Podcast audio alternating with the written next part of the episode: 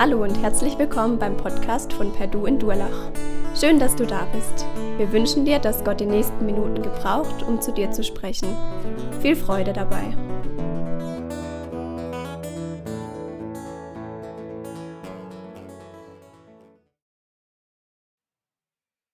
Ich denke, die meisten von euch kennen das, dass ihr Dinge, die ihr wertschätzt, erst dann so richtig bemerkt, dass ihr die wertschätzt, wenn ihr die nicht mehr habt oder dass Dinge sich ändern, wenn ihr einen Kontrast zu eurem vorherigen Leben hattet. Ihr habt ja mitgekriegt, dass wir gerade Nachwuchs bekommen haben. Und ähm, wir hatten mal so dieses kleine Baby, hatte ich in den Händen gehalten, habe mich gefreut, kam aus dem Krankenhaus nach Hause, haben, uns noch mal, haben mir nochmal die Jungs angeguckt, wie die in ihrem Betten liegen am Abend und merke, dass der Jona so halb aus seinem Bett äh, rausliegt, die Füße schon fast auf dem Boden. Also gehe ich hin, also den Jona, den kleinsten von uns, jetzt den zweitkleinsten, ich gehe hin und möchte den so in sein Bett heben und auf einmal merke ich, oh, es zieht im Rücken. Und ich bemerke, wie groß äh, mein Kleiner geworden ist. Und irgendwann kam meine Frau nach Hause und die ähm, spielt da mit den Kindern und dann wollte die auch irgendwie den Jona hochheben und auf einmal merkt sie so, boah, Jona, ey, du bist ein Riese geworden und wie sich so ein kleines Kind von einem Tag auf den anderen zu einem großen Kind entwickeln kann, ist schon interessant. Dieser Kontrast, den brauchen wir auch, wenn wir jetzt diese neue äh, Predigtserie anfangen, um zu verstehen, um was es eigentlich in diesem Buch von Ruth geht. Ähm, viele Theologen argumentieren, dass das Buch Ruth das schönste Buch des Alten Testaments ist ähm, die Schönheit dieses Diamanten kannst du aber erst dann verstehen, wenn du den Kontrast verstehst, in dem dieses Buch geschehen ist. Und diesen Kontrast baut uns der Schreiber auf. Jede Geschichte startet ja erstmal mit so einer Kulisse in der Eröffnung und genau das tut auch der Schreiber hier in den ersten zwei Versen von dem Buch Ruth. Und dort schreibt er, und es geschah in den Tagen, als die Richter regierten, dann stand eine Hungersnot im Land Damals zog ein Mann aus Bethlehem in Juda fort, um sich im Gebiet von Moab niederzulassen, samt seiner Frau und seinen beiden Söhnen. Und der Name dieses Mannes war Elimelech und der Name seiner Frau Naemi. Seine beiden Söhne aber hießen Malchon und Kilchon. Sie waren Ephraimiter aus Bethlehem in Juda und sie kamen in das Gebiet von Moab und lebten dort. Also der Schreiber gibt uns hier am Anfang, er eröffnet diese Kulisse, stellt die Hauptcharaktere vor oder sagt wer, wie, was, wann, wo, was, was ist geschehen. Und er stellt uns zunächst mal vor, dass die Geschichte, mit der wir uns jetzt die nächsten vier Wochen beschäftigen wollen, wann diese Geschichte stattfindet. Und er sagt, es geschieht zu der Zeit, als die Richter in Israel regierten. Für diejenigen, die äh, sich da mit der Geschichte Israels nicht so gut auskennen, wir haben also in den ersten fünf Büchern Mose, ab Kapitel, ab dritten Mose, sorry, ab zweiten Mose, den Exodus. Äh, Israel kommt aus Ägypten raus, sie gehen durch die Wüste. Dann haben wir das Buch Josua und im Josua-Buch sehen wir, wie Israel in das verheißene Land kommt, das verheißene Land einnimmt. Und dann haben wir Josua, äh, nimmt das verheißene Land ein. Und dann haben wir die Richter, das ist so eine Zwischenzeit zwischen dem, äh, Josua ist gestorben, aber wir haben noch keine Könige im Land Israel. Und der Schreiber von dem Buch Richter fasst uns das Buch der Richter zusammen in dem letzten Vers, wenn ihr in eurem, äh, auf euren Handys hochscrollt oder einfach eine Seite nach vorne geht in, in eurer Bibel, da steht, und er fasst zusammen Richter 21, Vers 25, zu jener Zeit, also zur Zeit der Richter, gab es keinen König in Israel und jeder tat, was recht war in seinen Augen. Wenn du das Buch der Richter nicht kennst, dann lass mich ganz kurz erklären, was das heißt. Zu der Zeit der Richter gab es keine Herrschaft, kein König, der irgendwie regierte und für Schutz und Ordnung sorgte, sodass Anarchie, Mord und Totschlag herrschte. Und wenn deinem Nachbarn deine neue Sonnenuhr gefallen hat, dann hat er sich die einfach genommen. Und wenn du ein Problem damit hattest, hat er dich einfach erschlagen. Die Zeit der Richter ist die dunkelste Zeit der Geschichte Israels, wo einfach nur Chaos herrschte, wo, wo, wo die Menschen sich von Gott abkehrten, und so eine richtig dunkle Zeit. Und mit diesem Hinweis der Richter legt der Schreiber jetzt dieses schwarze Samttuch auf. Jeder von euch, der mal einen Hochzeitsring oder einen Verlobungsring kaufen musste, der hat dieses schwarze Samttuch gesehen, wo der äh, Verkäufer so ein Tuch auslegt und dann den Ring draufzulegen, damit dieser Ring, dieser Diamant auf dem Ring so richtig zum Scheinen kommt. Und so legt dieser Schreiber uns auf und sagt, in dieser dunklen Zeit, das schwarze Samttuch, passiert diese Geschichte von Ruth, ein Diamant im Alten Testament. Und in dieser Zeit, heißt es hier, da entstand eine Hungersnot. Und die Israeliten, während wir vielleicht an so eine Hungersnot denken und sagen, ja, in Israel ist es ja ziemlich trocken und äh, wahrscheinlich hat es wenig geregnet im Jahr, Vielleicht war es auch einfach schlechtes Management von dem, was man gesät und geerntet hatte, keine Ahnung. Aber die Israeliten verstanden diese Hungersnot als ein Gericht Gottes.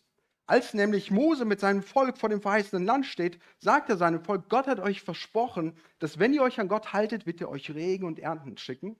Wenn ihr euch aber nicht an Gott haltet, sondern von ihm abkehrt, dann wird Gott, dann wird Gott den Regen wegnehmen, wird euch die Ernten wegnehmen und diesen Zyklus sehen wir in dem Buch der Richter immer wieder, wo Israel sich von Gott abkehrt, Gott holt ihnen alles weg, sodass sie ganz nackig dastehen, nichts mehr haben, sodass Israel jetzt erkennt, hey, äh, wir brauchen irgendjemanden, äh, an dem wir uns halten können. Und dann erkennen sie, es gibt einen Gott, sie kehren um zu Gott und Gott schenkt ihnen wieder Regen, er schenkt ihnen wieder Nahrung.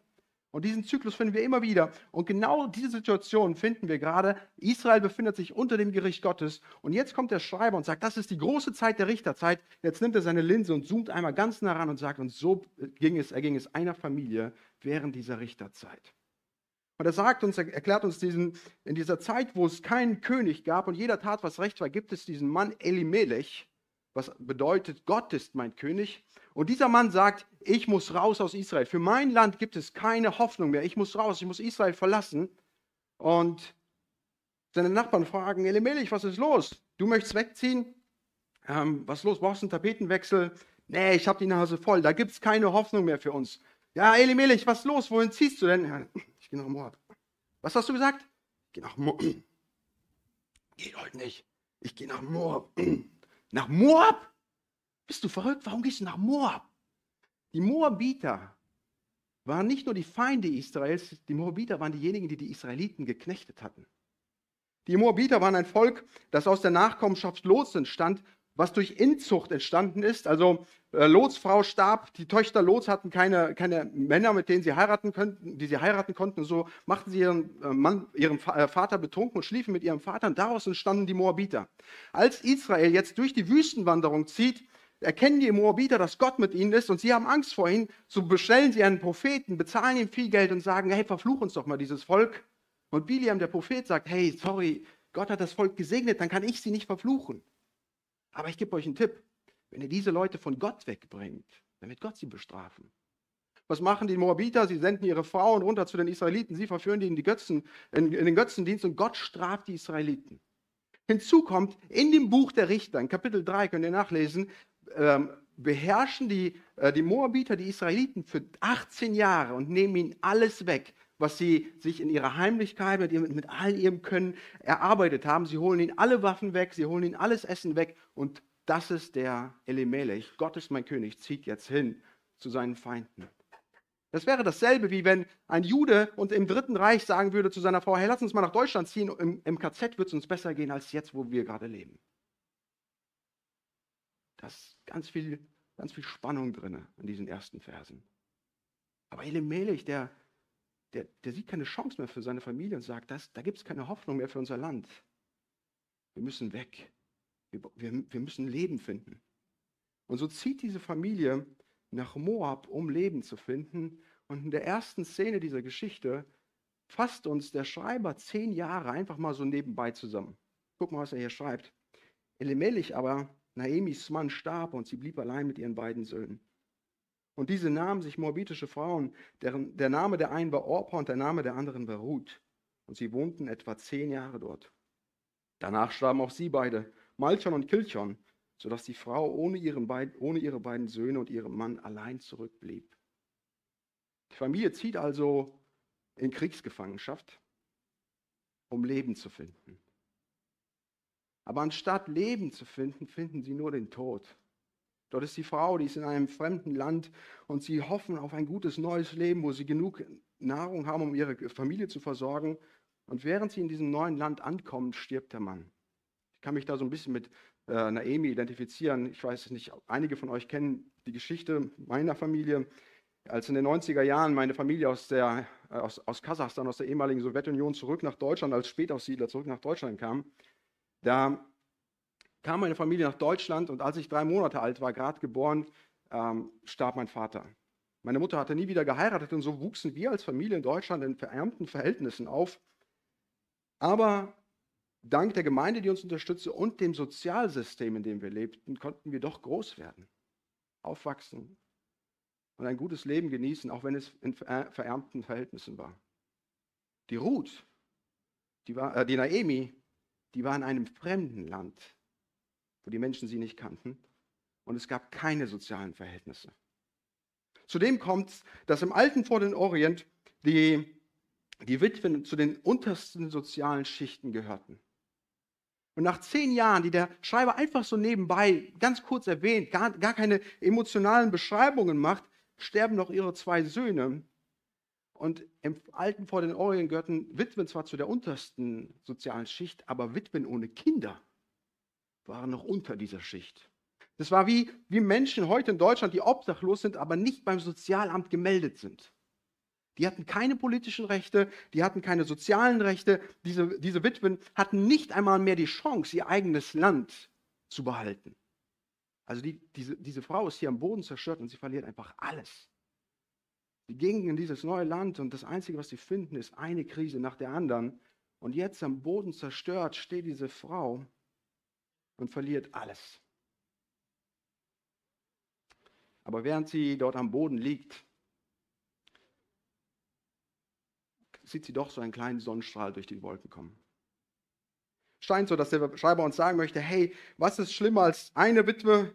Ganz klar drei Witwen, aber Gott schenkt diesen einen Sonnenstrahl und er zeigt uns hier ab Vers 6, da machte sie sich mit ihren beiden Schwiegertöchtern auf und kehrte zurück aus dem Gebiet von Moab. Denn sie hatte im Gebiet von Moab gehört, dass der Herr sein Volk heimgesucht und ihm Brot gegeben hatte. So verließen sie den Ort, wo sie gewesen war, und ihre beiden Schwiegertöchter mit ihr und sie machten sich auf den Weg, um wieder in das Land Juda zurückzukehren. Naemi aber sprach zu ihren beiden Schwiegertöchtern, geht hin, kehrt um, zu jede zum Haus ihrer Mutter. Der Herr erweise euch Güte, wie ihr es an den Verstorbenen und an mir getan habt. Der Herr gebe euch, dass ihr Ruhe findet, jedem Haus ihres Mannes. Und sie küsste sie zum Abschied. Da erhob sie ihre Stimme, erhoben sie ihre Stimme und weinten. Und sie sprachen zu ihr, wir wollen mit dir zu deinem Volk gehen. Wir haben hier Naemi im Land Moab und dieser Sonnenstrahl kommt durch. Naemi aus Bethlehem. Bethlehem bedeutet eigentlich auf Deutsch Haus des Brotes. Aber im Haus des Brotes war das Brot ausgegangen und jetzt kommt dieser Sonnenschein. Gott hatte sein Volk wieder besucht. Gott hatte sich zu seinem Volk zurückgekehrt. Sein Volk hatte ähm, sich erkannt, dass es ohne Gott, äh, dass es von Gott gestraft wird, dass es ohne Gott nicht leben kann. So sein Volk kehrte um und Gott war seinem Bund treu. Und, und er schenkt seinem, seinem Volk das, was er ihnen versprochen hatte. Und er schenkt ihm wieder Brot. Und Naemi sieht diesen Sonnenstrahl und sie fängt an loszuziehen und die beiden Schwiegertöchter gehen mit ihr mit. Und während sie unterwegs sind, fängt Naemi an, äh, rational nachzudenken und sie macht sich Überlegungen und sagt, wenn ich jetzt zurück zu meinem Land komme, mit meinen Schwiegertöchtern im Schlepptau, werden wir verpflichtet dazu sein, als Sklaven irgendwo anzuheuern, dass wir unser Leben verdienen können. Das Problem ist, meine Schwiegertöchter werden als Feinde in meinem Land gesehen Vielleicht wäre es besser, wenn sie zu Hause bleiben. Und so startet so eine Argumentation zwischen Naomi und ihren Schwiegertöchtern, aber nicht so eine äh, Argumentation zwischen Schwiegertochter und Schwiegermutter, wie man das vielleicht kennt. Schwiegermutter gibt einen guten Ratschlag, Schwiegertochter meint, äh, die ist nur im Klugscheißern und explodiert Nein, was hier passiert ist, ähm, diese Argumentation zeigt von einem Band der Verbundenheit, das diese Frauen miteinander hatten. Das Leid, den Schmerzen, den sie zusammen erlebt hatten, der hatte diese Frauen verbunden. Und Naomi macht sich Gedanken und sagt, es ist doch viel besser, wenn diese zwei Schwiegertöchter hier in ihrem Land bleiben. Dort haben sie, eine, haben sie viel größere Chancen auf ein normales Leben. Und so sagt sie zu ihnen, hey, kehrt doch zurück, kehrt zurück ähm, und bleibt da, wo ihr seid.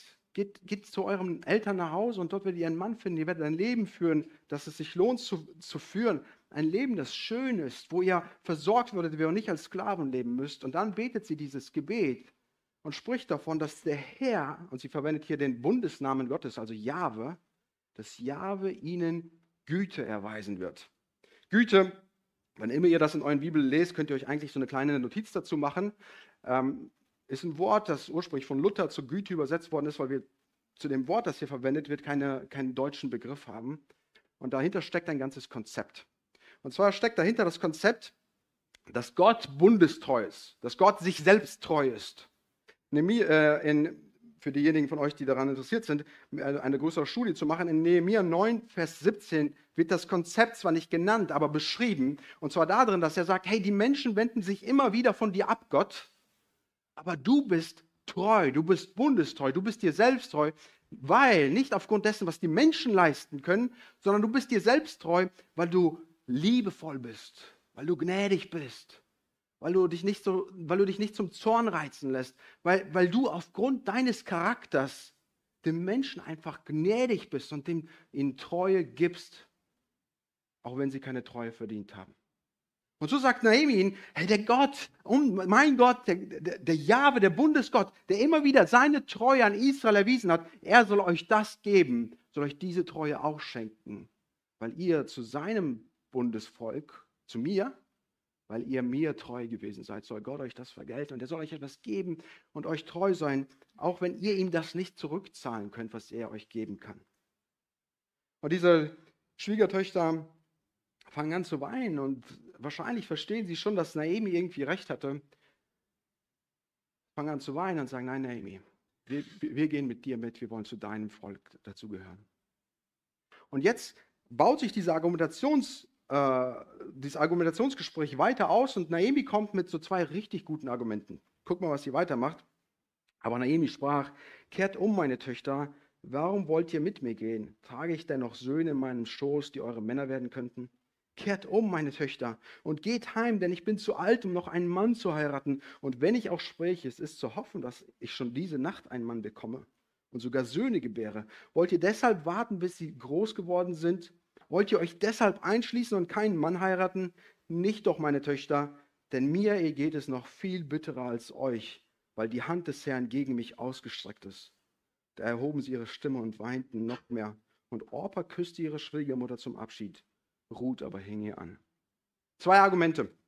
Naomi erkennt jetzt diese Frau mal hier bleiben wollen und sie sagt, es ist wirklich besser, wenn sie hier bleiben. Und so gibt sie dieses erste Argument der Sicherheit und sie sagt, hey, liebe Schwiegertöchter, ich kann euch keine Sicherheit bieten. Wenn ihr mit mir mitkommt, reist ihr in euren Tod hinein. Wenn ihr mit mir mitkommt, werdet ihr versklavt werden, ihr werdet alt werden, ihr werdet sterben und ihr werdet nichts von eurem Leben übrig bleiben.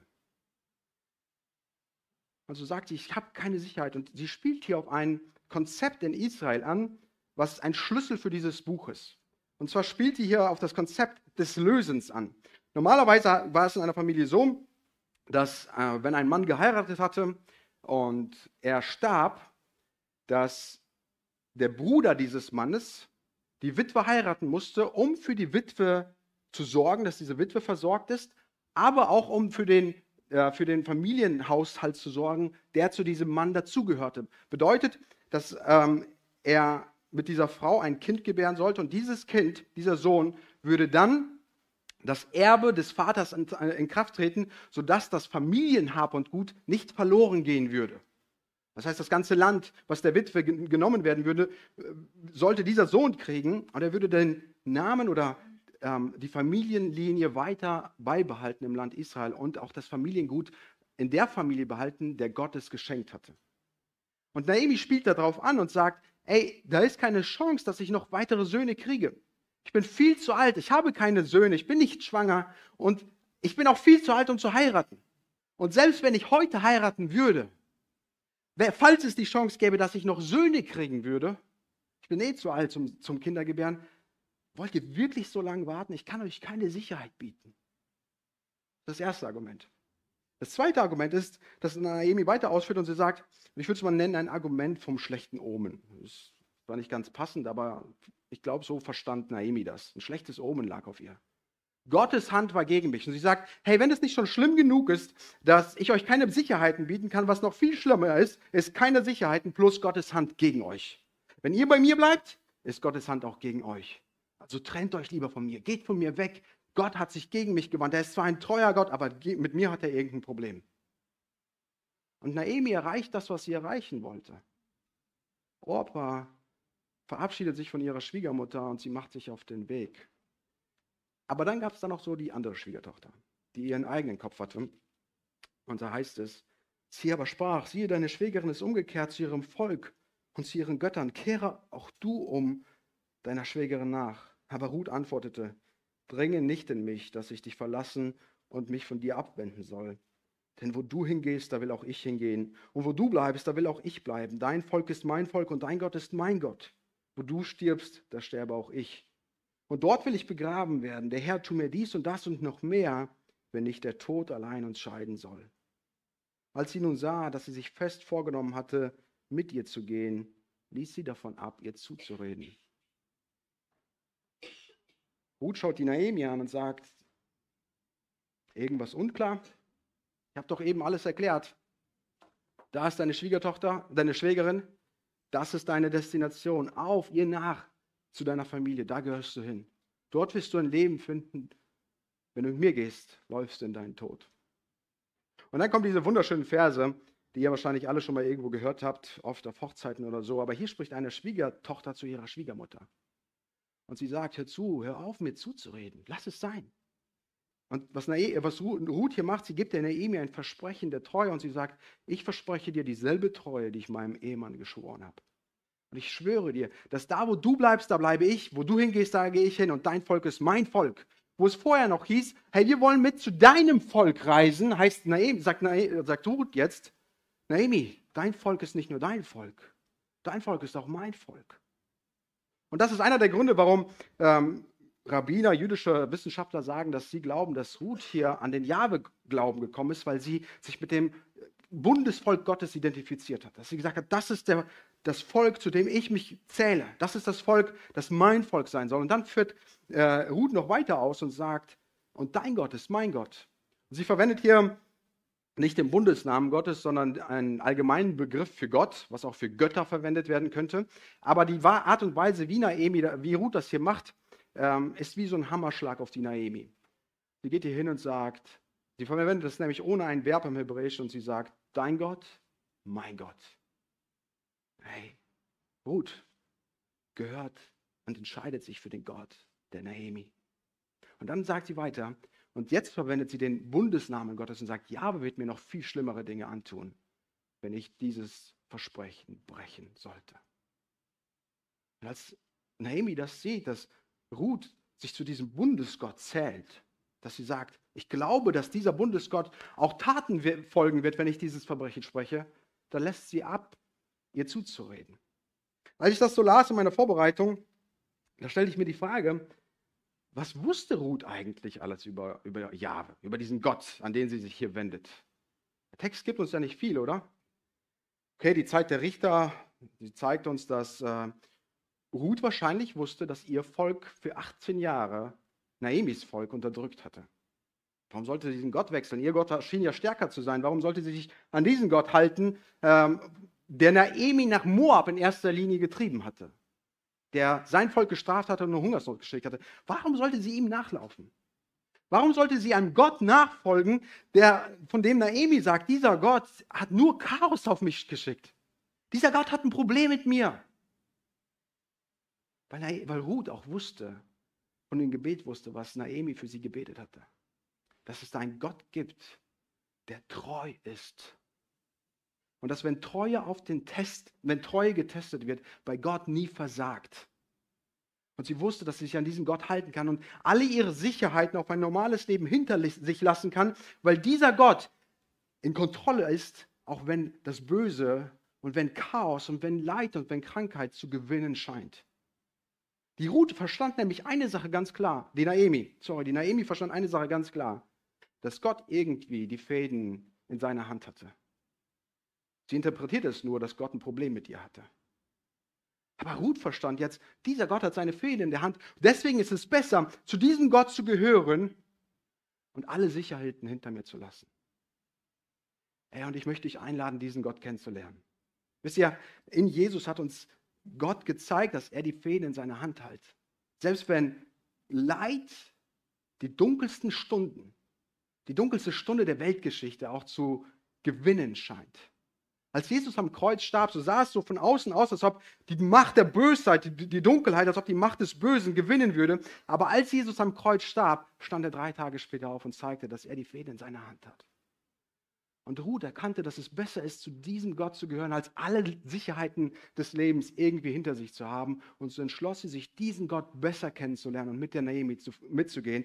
Und deswegen möchte ich dich einladen, genauso auch diesen Gott kennenzulernen, der die Fäden in seiner Hand hält den du dich verlassen kannst, selbst in dunklen Stunden. Und der Schreiber erzählt uns jetzt nicht, äh, was diese Frauen weiter besprochen haben. Es sind ungefähr 80 Kilometer von Moab nach Israel. Sie sind also auf der Reise Richtung Bethlehem. Und er erzählt uns einfach nur, dass die jetzt nach Bethlehem zusammenkamen. So gingen die beiden, bis sie nach, bis sie nach Bethlehem gelangten. Und es geschah, als sie in Bethlehem ankamen, da geriet die ganze Stadt in Bewegung, ihretwegen. Und man fragte, ist das Naemi? Sie aber sprach, nennt mich nicht Naemi, sondern nennt mich Mara. Denn der Allmächtige hat es sehr bitter mit mir gemacht. Voll zog ich aus, aber leer hat mich der Herr wieder heimgebracht. Warum nennt ihr mich denn Naemi? Da doch der Herr mich gedemütigt und der Allmächtige mich betrübt hat. So kehrte Naemi aus dem Gebiet von Moab zurück und mit ihr Ruth, die Moabiterin, ihre Schwiegertochter. Und sie kam am Anfang der Gerstenernte nach Bethlehem. Also die beiden kommen in die Stadt Bethlehem und die Pietistenküche fängt sofort an zu brodeln, da sind neue da, alle kommen rausgelaufen und äh, gucken sich an, wer da kommt. Und sie sehen zwei fremde Frauen, bis irgendwann einer erkennt, hey, Moment mal, das Gesicht der einen kommt mir bekannt vor, aber sie sieht so anders aus. Bist du Naomi? Die Leiden ihrer Geschichte hatten ihr zu, so zugetan, äh, dass die Menschen nachfragen mussten, ob das wirklich Naomi ist. Und Naomi sagt, nennt mich doch nicht Naomi was meine liebliche bedeutet. Sie sagt, nennt mich die Bittere. Sie verstand eine Sache ganz klar, dass Gott die Weltgeschichte in seiner Hand hält, aber sie interpretierte eine Sache falsch, dass Gott ein Problem mit ihr hatte. Dass Gott sich gegen sie gewandt hatte. Und so sagt die, dieser allmächtige Gott, der alles eigentlich machen kann. Der Gott, der alle Macht in seinen Händen hält, der Herr, der eigentlich treu, bundestreu ist, der Jahwe, Jahwe unser Gott, der Gott unseres Volkes, der zu, uns, zu unserem Volk gehört, aber ein Problem mit mir hat, obwohl ich auch zu diesem Volk gehöre, dieser Gott, der hat mir alles genommen. Ich bin voll, voll weggegangen, aber nur leer kam ich zurück. Oliver, du sagtest, das ist eine schöne Geschichte. Du wolltest uns einen Diamanten zeigen. Ich wünsche euch einen schönen Sonntag. Nein, Spaß.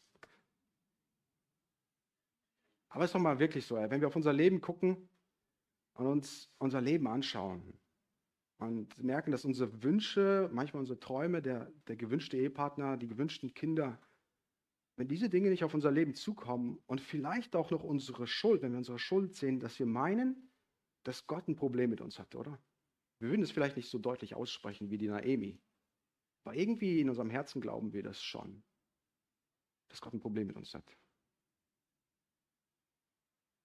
Wisst ihr, viele Ausleger, also viele Theologen, die meinen, dass Ruth, äh, Naomi dieses Leben erfahren musste, weil sie nach Moab gegangen ist und weil ihre Söhne ähm, moabitische Männer, äh, Frauen geheiratet hatten. Und dass Gott sie strafte. Der Text sagt uns das jetzt nicht so direkt. Aber es scheint so, dass Naomi glaubte, dass Gott ein Problem mit ihr hatte.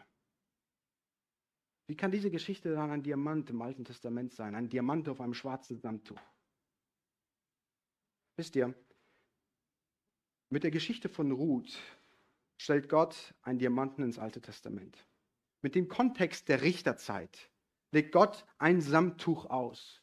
Und mit dem ersten Kapitel von Ruth kleidet Gott noch den ganzen Raum mit schwarzen Samttüchern aus, um dann in den nächsten Kapitel ein Licht anzuknipsen und den, den Diamanten so richtig zum Leuchten zu bringen. Letzte Woche ging ich bei meiner Frau auf die Facebook-Seite und ein Post fiel mir ins Auge und da drin stand, weil ein Kapitel eines Buches schlecht ist, heißt noch lange nicht, dass das ganze Buch schlecht sein muss. Und auch wenn Ruth Gottes Wege, äh, Naomi Gottes Wege nicht verstand, so kam Naomi doch zum Anfang der Segnung Gottes. Guck mal hier, der, ganz, der letzte Satz, der hier beschrieben wird. Sie kamen nach Bethlehem am Anfang der Gerstenernte. Ey, was meinst du, wie Ruth reagieren würde, wie Naomi reagieren würde und was Naomi sagen würde, wenn sie wüsste, was nächste Woche in der Gerstenernte passieren würde? Ich kenne die Geschichte, ich werde sie nicht von hinten nach vorne erzählen. Dafür müsst ihr schon die nächsten Wochen dazukommen. Aber Naomi konnte die Segnung Gottes nicht sehen. Ruth steht neben ihr, sie sagt, Voll bin ich gegangen und leer bin ich wiedergekommen. Ich, wie, wie, hat die Ruth sich neben der Naomi gefühlt? So, ich bin mitgekommen, was ist denn mit mir? Ähm, aber Naomi konnte diese Segnung Gottes nicht sehen und so lehrt uns dieses erste Kapitel, dass auch wenn wir nur Leid, Schmerz und Krankheit und vielleicht auch unsere Schuld sehen und meinen, dass alles Dunkle in unserem Leben passiert, dass Gott sich gegen uns gekehrt hat, dass Gott noch nicht fertig mit uns ist.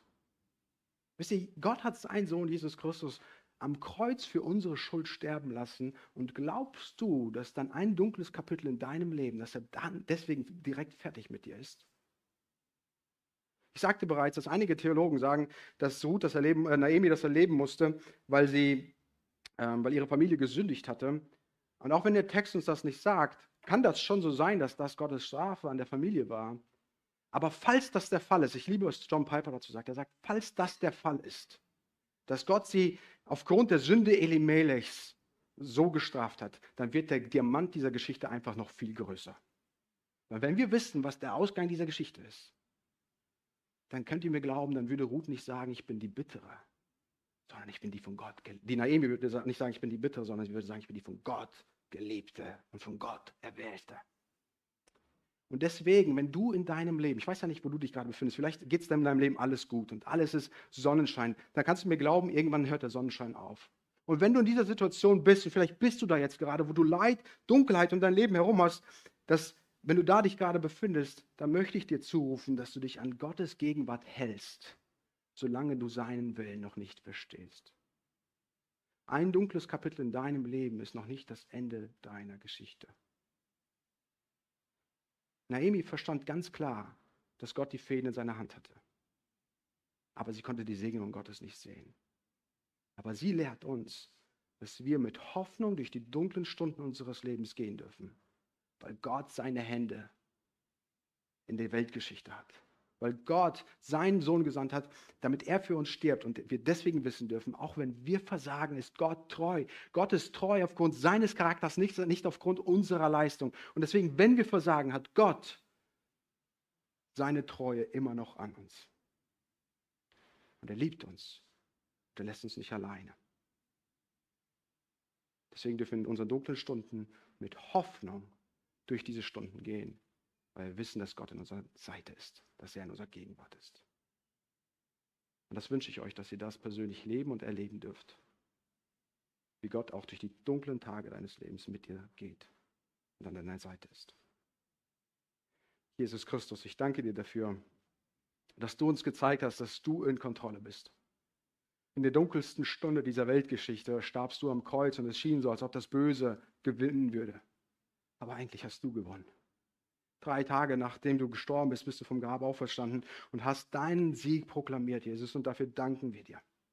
Wir danken dir, dass wir wissen dürfen, wenn wir durch, dunkle Stunden gehen, dass du uns versprochen hast, bei uns zu sein, dass du treu bist, dass du an unserer Seite stehst, selbst wenn wir versagen, dass du treu bist aufgrund deines Charakters und nicht aufgrund dessen, was wir leisten können.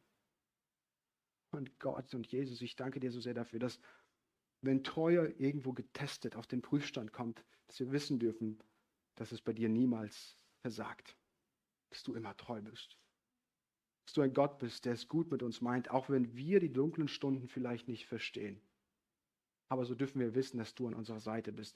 Und so bitte ich dich für uns als Gemeinde, dass wir uns in den Situationen, die wir nicht verstehen, in den Tagen, die uns schwerfallen und auch in unserem Versagen an dich festhalten, sodass Menschen in unserer dunklen Zeit einen Lichtblick in unseren Gesichtern sehen, weil wir wissen dürfen, dass es Hoffnung gibt, weil du da bist und weil du treu bist. Wir danken dir für die Geschichte von Ruth, die so deprimierend im ersten Kapitel ist, die aber mit so viel Sonnenschein in die Zukunft sieht. Und ich bitte dich darum, dass du dieses Buch gebrauchst, um uns als Gemeinde zu dir zu ziehen, um uns bei dir zu halten in den guten und auch in den schlechten Zeiten. Dankeschön, dass wir wissen dürfen, dass du da bist und dass wir nicht auf uns selbst bauen müssen, sondern auf dich und deine Treue. Amen.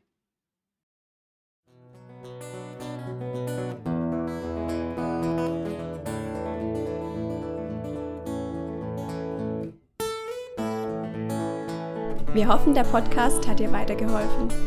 Falls du noch Fragen hast, besuche gerne unsere Homepage unter www.per-du.church. Hier findest du alle wichtigen Infos zur Gemeinde und zum Glauben. Tschüss und bis zum nächsten Mal.